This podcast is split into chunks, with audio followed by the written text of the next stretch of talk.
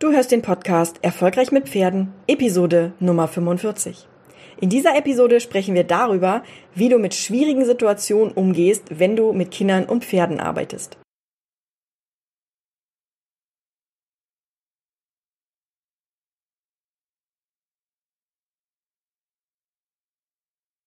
Herzlich willkommen zu Erfolgreich mit Pferden.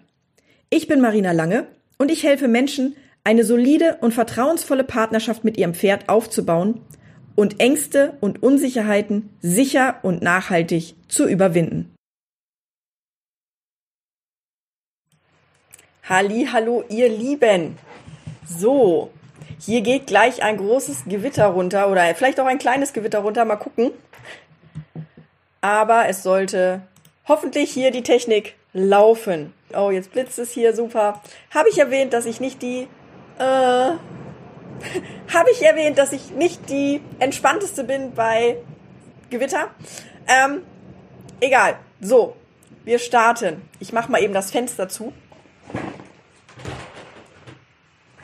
So, besser. Heute mal ein bisschen was anderes.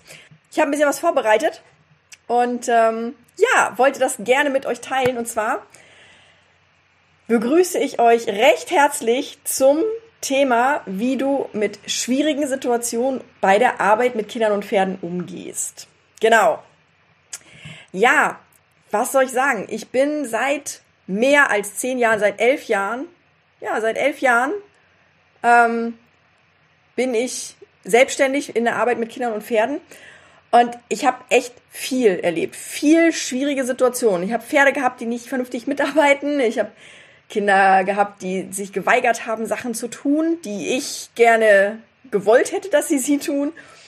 Ähm, ich habe Eltern gehabt, die Forderungen gestellt haben, die ich entweder nicht erfüllen konnte oder auch nicht erfüllen wollte. Ähm, aber ich hatte natürlich auch Situationen, in denen ich selber unzufrieden mit mir selbst war. Und ich kann da also ein Lied von singen, von Situationen, die schwierig waren irgendwie und ähm, in denen ich keinerlei Hilfestellung hatte, sondern im Prinzip auf mich allein gestellt war und die ich alleine managen musste. Und ein Beispiel habe ich dir für heute auch mitgebracht und zwar war es damals so, dass ich ein Pony hatte und ich habe, nein, ich habe eine Ausbildung gemacht ähm, zur Kinderreitlehrerin, also ich habe so eine, so eine Ausbildung halt gemacht und ähm, da gab es eine ganz bestimmte Führtechnik und ich hatte ein kleines Shetty und das hatte ich dazu auserkoren, dass es mit mir diesen Unterricht äh, durchführen wird.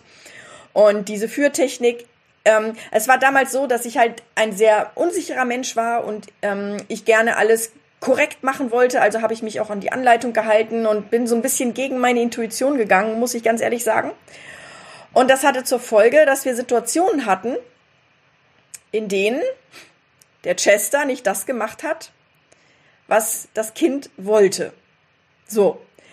Und äh, konkret war das eine Situation, dass ein Kind hat das andere Kind geführt. Das ist, also das ist, gehört zu dem Konzept da so dazu, dass ein Kind das andere führt mit dieser bestimmten Führtechnik. Und jetzt war es so, dass die halt von rechts führen sollten, also nicht da, wo man das Pferd normalerweise führt, so wie man es immer gelernt hat, sondern das musste halt von der anderen Seite geführt werden. Und ähm, mein Pony Chester hat festgestellt, wenn das Kind zu weit vorne ist, dann kann man ganz schnell den Kopf einziehen und hintenrum und auf die andere Seite rutschen. Und das hat er nicht nur einmal gemacht, das hat er nicht nur zweimal gemacht, das hat er auch nicht nur zehnmal gemacht, das hat er ständig gemacht. Und ich war frustriert und ich war wütend, ich war sauer, weil der doofe Gaul nicht das gemacht hat, was er machen sollte. Und ich war, ich, ich muss ganz ehrlich sagen, ich war so sauer auf dieses Pferd, auf dieses Pony, und es hat eine Zeit gedauert, bis mir klar wurde, und das ist das, worum es heute gehen wird, bis mir klar wurde, dass es wichtig ist, dass der Chester genau das tut. Ja, also dass er genau dieses Verhalten zeigt, was von mir unerwünscht war, was, was für mich eine schwierige Situation war. Ich war emotional, ich war wütend und ähm, ich, ich konnte durch meine Emotionen und durch die Energie in meinem Körper, konnte ich Chester auch auf 10 Meter Entfernung kontrollieren, nur durch meine Emotionen, ja, weil er wusste genau, oh, Mutti wird sauer, ich muss mal schnell wieder auf die andere Seite zurücktauchen und dann hat er das auch artig gemacht. Aber das hat mich nicht zufriedengestellt. Und ähm, ja, was mir erst sehr viel später klar wurde, und das ist das, worum es heute gehen soll, mir wurde erst sehr viel später klar, dass mein Pferd eigentlich der beste Coach ist, den ich haben kann. Und zwar einmal für das, für das Kind, was führt, denn in dem Moment, wo das Kind zu weit vorne gelaufen ist, hat das Kind einen Fehler gemacht. Und Chester hat dem Kind einfach nur gezeigt, dass es da noch nicht, dass es da etwas noch nicht kann. Und andererseits habe aber auch ich was lernen dürfen. Und zwar, dass es wichtig ist, dass wenn Situationen schwierig sind, dass man einen Schritt zurücktritt und sich die Situation erstmal genau betrachtet. Und ich habe heute zwei wichtige Punkte für dich mitgebracht, wenn du in der Situation bist, dass du ähm, ja schwierige Situationen erlebst. Und das erste, was ich dir gerne sagen möchte, das erste, was ich gerne mit dir teilen möchte, ist einfach, dass es unterschiedliche unterschiedliche schwierige Situationen gibt. Ja, also in, in meinem Fall war das jetzt eine Schwierigkeit mit meinem Pony. Und es gibt halt, wenn du mit Kindern und Pferden selbstständig bist, gibt es unterschiedliche Beteiligte, mit denen die Situation schwierig sein kann. Wie ich das eben gerade auch schon erzählt habe. Ich habe ja aufgezählt, ne, dass es Eltern gab, mit denen ich Schwierigkeiten hatte, dass es Kinder gab, mit denen ich Schwierigkeiten hatte und natürlich auch die Ponys, aber auch natürlich innere Konflikte mit mir selbst. Ja, so wie zum Beispiel diese Führtechnik, die innerlich für mich sich nicht rund angefühlt hat irgendwie und die sich dann äußerte und ich hatte aber nicht so weit mitgedacht, dass ich der Technik die Schuld gegeben habe, warum es nicht funktioniert. Und damit indirekt mir, ja? Und das erste, was du dich fragen musst, wenn du in einer schwierigen Situation bist, ist im Prinzip, wer ist eigentlich beteiligt an der Situation? Was sind eigentlich, wer nimmt alles Einfluss auf die Situation, die da gerade passiert und die sich für dich nicht gut anfühlt? Also aka eine schwierige Situation. Und ähm, der zweite Schritt, den du gehen musst, ist, dass du dich fragst, was die Ursache ist. Na, viel, viele, viele Dinge sind Symptome, ja, wie zum Beispiel, dass Chester auf der anderen Seite stand. Aber das ist ja nicht die Ursache dafür, dass die Situation schwierig ist. Die Ursache lag ja ganz woanders. Die Ursache lag einerseits darin, dass ich nicht zufrieden war mit der Führtechnik. Die Ursache lag darin, dass das Kind die Führtechnik nicht so durchgeführt hat, wie sie es hätte sollen. Und die Ursache war, dass mein Pony im Prinzip einfach nur den Finger in die Wunde gelegt hat und gezeigt hat, guck mal, da stimmt was nicht. Das läuft da so nicht richtig, ja? Natürlich war es auch ein Symptom, dass ich unzufrieden war mit der Situation. Und Ganz wichtig, und das ist noch was, was ich dir auch super gerne mitgeben möchte, wenn du analysierst und wenn du dich fragst, was die Ursache ist, dann stellst du dir unweigerlich auch die Frage, hat das was mit mir zu tun oder hat das nichts mit mir zu tun? Und das ist eine ganz, ganz wichtige Frage, weil gerade in der Pädagogik lernt man immer, man soll sich selbst reflektieren und auch in der Betriebswirtschaft, der, der Fisch stinkt vom Kopf und man hört also ganz viele Dinge, bei denen man die Verantwortung ausschließlich bei sich selbst suchen sollte. Das ist auch gut und das ist auch wichtig, weil wenn du das nicht tust, dann bist du handlungsunfähig und dann bist du Opfer der Dinge, die um dich herum passieren. Wenn du aber anfängst, Verantwortung zu übernehmen und dir zu überlegen, was ist mein Anteil an der Situation, dass die überhaupt so entstehen konnte, dann bist du handlungsfähig. Es ist aber auch wichtig, dass du nicht ausschließlich deine Verantwortung suchst, sondern dass du auch in der Lage bist zu sagen, nein, das hat jetzt gerade nichts mehr mit mir zu tun. Ja, also ich habe, ich habe zum Beispiel Konflikt gehabt mit Kunden, ähm, wo einfach sehr deutlich war, dass da ganz andere Mechanismen gerade abgespielt, äh, abgespult wurden von der Person und das überhaupt gar nichts mit mir zu tun hatte, sondern dass das tatsächlich eine Triggersituation war, in die die andere Person gefallen ist und ähm, ich das auch nicht persönlich nehmen brauchte in dem Moment, auch wenn es schwierig ist, wenn man irgendwie an, angemacht wird oder wenn es irgendwie einen Konflikt gibt oder sowas, ist es schwierig, das nicht persönlich zu nehmen. Aber es ist ganz wichtig, dass du halt eben, wenn du in der Situation bist, ähm, dass du die Situation analysierst, dass du dich fragst, was ist mein Anteil und was ist auch der Anteil der anderen Person und kann ich das abgrenzen, kann ich das auch zurückgeben und was kann ich aus dieser Situation lernen? Es gibt zwei unterschiedliche Wege, mit einer schwierigen Situation umzugehen. Einmal die kurzfristige Variante und einmal die langfristige Variante. Und die kurzfristige Variante, die ist die, die du in der Situation direkt brauchst. Du brauchst in der Situation direkt Handlungsfähigkeit. Und da kann ich dir nur so viel sagen. Der erste Punkt, der extrem wichtig ist, wenn du kurzfristig in einer schwierigen Situation handeln möchtest, das ist Safety First. Das heißt, wenn du in einer Situation bist, in der gerade irgendwas schief geht mit dem Pferd, mit dem Kind, irgendwas, was bedeutet, dass jemand körperlich oder seelisch Schaden nimmt, dann sofort unterbrechen. Sofort unterbrechen. Kind vom Pony, Unterrichtsstunde beenden, zusammensetzen, irgendwie die Stunde vielleicht noch schön beenden, aber auf jeden Fall Safety First. Und das zweite ist, dass du das Tempo rausnimmst. Ja, dass du alle, alle Kinder und Pferde erstmal anhältst und erstmal sagst, so, ich habe gerade was festgestellt, es ist hier gerade eine schwierige Situation und ich möchte gerne erstmal durchatmen und wir machen das jetzt Schritt für Schritt und nacheinander, nicht alle gleichzeitig. Und natürlich ist was ganz Wichtiges auch, dass du durchatmest.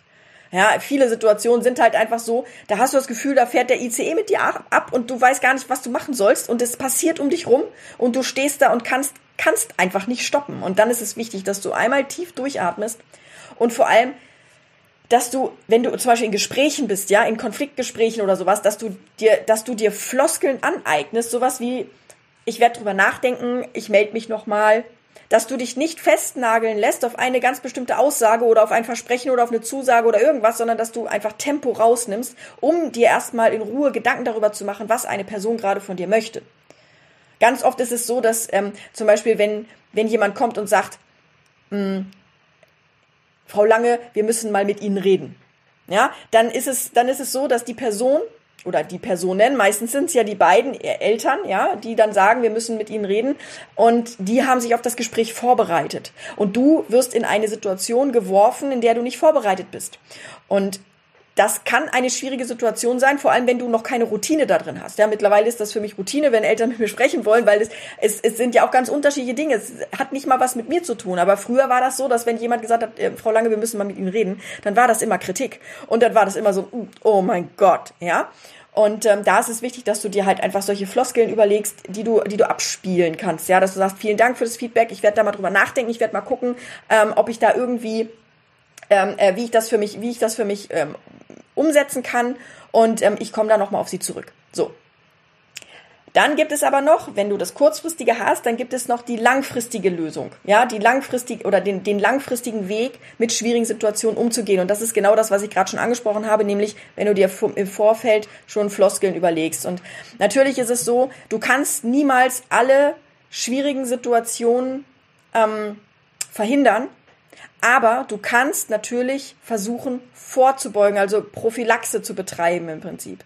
Ja, es ist ja leider so, dass die Schule uns suggeriert, dass wir erst den Test bekommen, dann üben müssen, dann die Arbeit schreiben und dann die Note bekommen. Und das Leben läuft halt genau andersrum. In der Regel ist es so, dass du erst die Prüfung hast, dann fällst du auf die Nase und dann musst du daraus lernen. Und das ist halt eben das Fiese, weswegen es so Schwierigkeiten macht heutzutage, dass wir vielleicht auch die Angst haben, handlungsfähig zu sein, weil wir Angst haben, Fehler zu machen. Das sind, das hat ja alles Ursachen.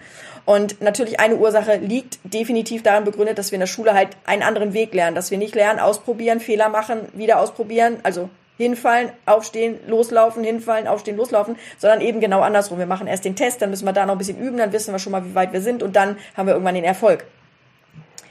Und ähm, das ist also ganz wichtig, dass wir, dass wir gucken, ob wir eine Prophylaxe machen können und zwar rückwirkend. Das heißt, wir fangen an zu evaluieren. Also wir werten die Situation aus, wir überlegen uns, haben wir diese Situation so schon mal erlebt oder ähnlich schon mal erlebt? Was sind die Dinge, die miteinander zu tun haben oder wo, wo hängen die Dinge aneinander?